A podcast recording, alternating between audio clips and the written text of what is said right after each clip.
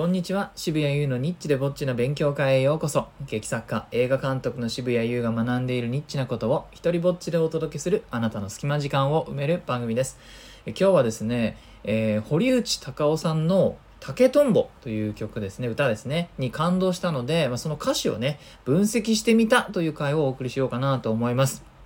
あの、まあ、古い、だいぶ昔の歌ですね、歌謡曲なんですけれども、あの、ラジオで流れてきまして、これね、昔、あの、そもそもはあれです、えーはぐれ刑事の主題歌だったんですね。で、まあ、あの、それを母が多分見てて、聞いて、で、好きになったか何か、まあ、そもそも堀内孝雄さん結構母が好きで、CD を買ったんだと思うんですよ。まあ、一時期うちで結構この曲がかかっていたこともあって僕はですねどうやらこれを覚えていたらしいんですね。なのでラジオで、まあ、今日あのな自然に流れ,、まあ、る流れてきてでもうほぼ完全に歌えたんですよ。ほぼ完全に覚えていた。まずそれまずそれ一つとってもすごいですよね。こんなにあの10年とか平気で思い出してなかったかもしれない歌を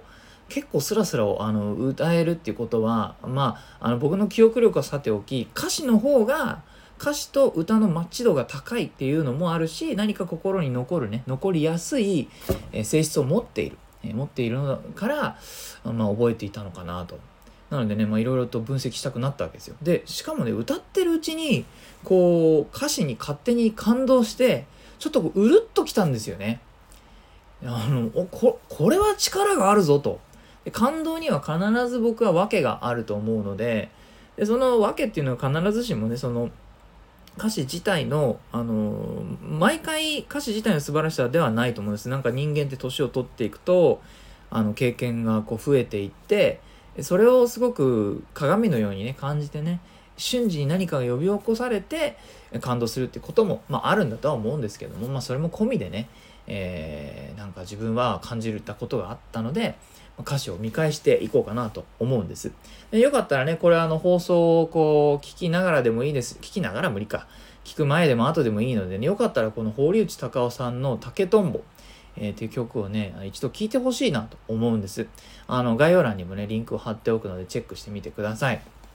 この曲はですね、語りから始まって、語りが実はあの1番の前にあるのと、1番と2番の間にも語りが入るんですよ、2行ほどね。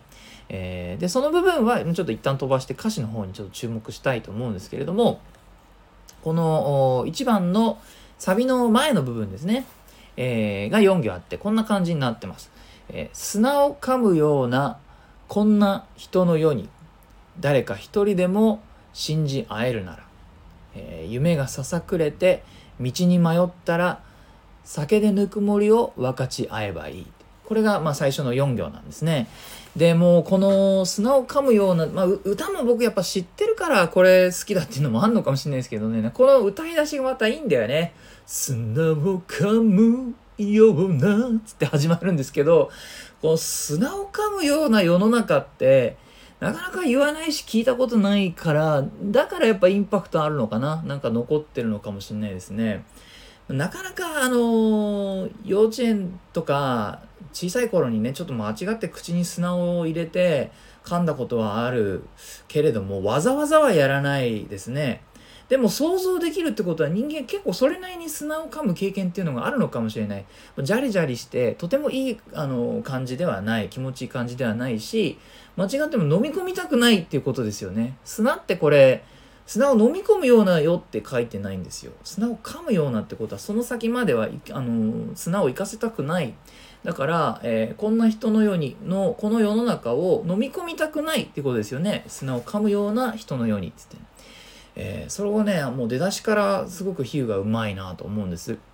でまたどんな人のようにっていうことに対してはこんな人のようになんですよね。なので、えー歌っている本人は何かしら世の中に対して、えーもうあの態度があるわけですよね。決まってるわけです。こんな人のようにっていうふうにしてあちょっと諦めがあるわけですね。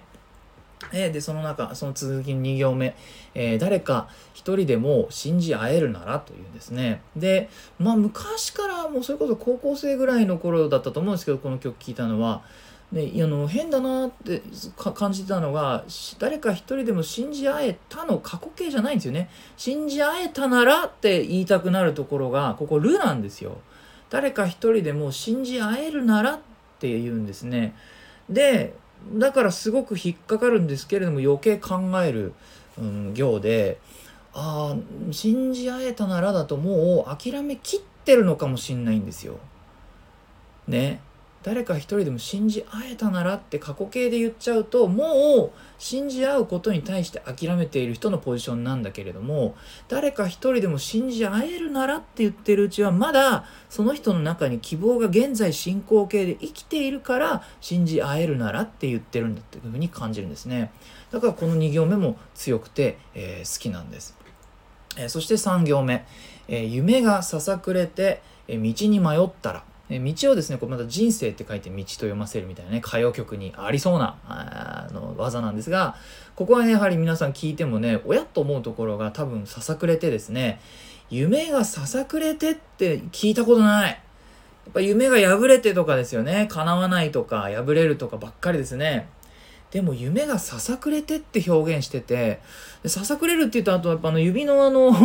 皮の部分、爪のね、根元の皮が細かくこう剥けるやつ、あれささくれって言いますよね。僕はあれが最初に浮かぶんですけれども、まあ、調べてみたらですね、ささくれるとは、えー、木とか竹の先が使い古されて細かく裂けることを言うらしいんですね。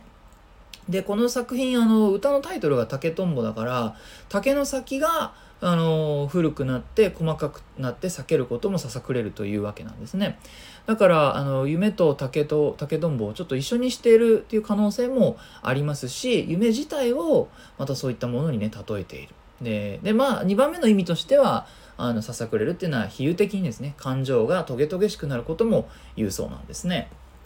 それにしたって夢に対してそういう言い方をしない何かあのものすごく形のあるもの夢が叶わないとかは夢が形のないものとして動詞を、あの当ててますよね。で夢が破れるとかは夢を何かしら絵とかあの多少形があるものだけれどもその薄いえー、布とか紙とかのようなものに想像しやすいものに例えているから破れるっていう動詞が、まあ、合うわけですよね。えー、だけれどもこのささくれるっていう風な動詞を当てるとなると夢というもののにもっとこう触れるものだったりもっと手の中に収まるものだったりするようなね、えー、そんな雰囲気がこの言葉には入ってるのかなと思います。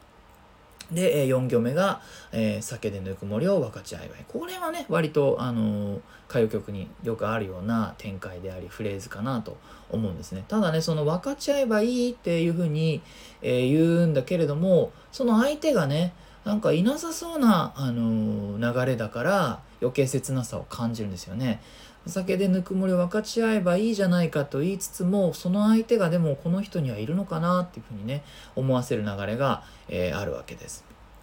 えー、これねしまった。もう最初の4行だけでもう8分喋ってるよ。お 熱いね。熱いね。やっぱ僕あれですね。あの、昔詩を勉強したから、こういう言葉の細かい、あの、紐解いていくのとかやると、時間が全然飛んじゃうね。えー、ではですね、サビの方に行きたいと思います。えー、これ知ってるかな？この、この曲で一番有名なところは多分このね、涙よお前に負けたわけじゃないってことでね。涙よお前に負けたわけじゃないっていうね、えー、ところなんですが、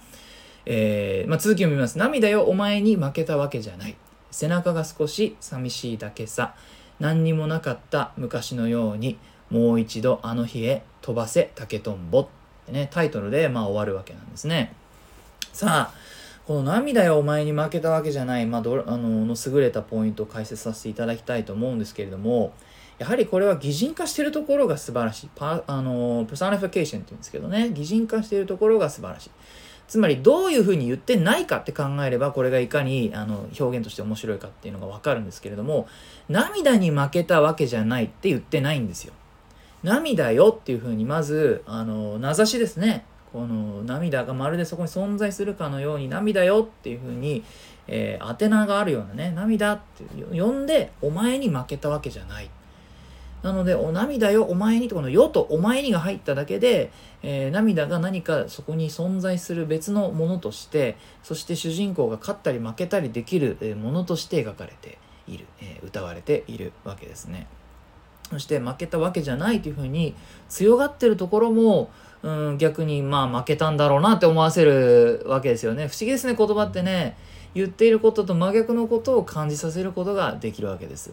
で、えー、それをあのより明確にしてくれるのが次の行で背中が少し寂しいだけさっていうふうに言うんですね。